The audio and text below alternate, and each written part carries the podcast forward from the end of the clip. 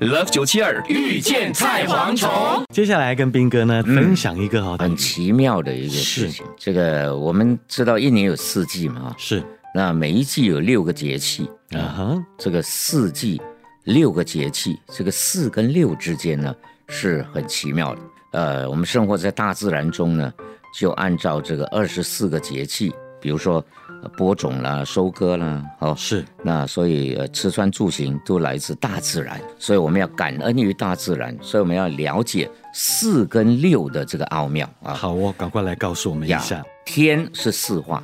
对对不对？对，地是六一二化三四对，所以生活在天地之间，我们要敬畏天地。父是四化，母是六化，所以我们要感恩父母养育之恩。是还有夫是四化，父是六化，所以夫妇两人呢组成家庭，要和睦共处，要共同好好的经营这个家庭。哇，很奇妙的，你一边说一边在算笔画，还真的 对嘞，对，好像少是四化，老是六化，所以我们要尊老爱幼，是啊老老及人之老，幼幼及人之幼啊。是呀，它还有文字的文是四化，字是六化，所以我们要认真学习读书识字，明白做人道理。哎，还有孔是四化，老是六化，所以孔子跟老子啊是中华民族的这个至圣先师，对吧？教育之师。是那兄是四化，吉是六化，是所以我们凡事要三思而后行，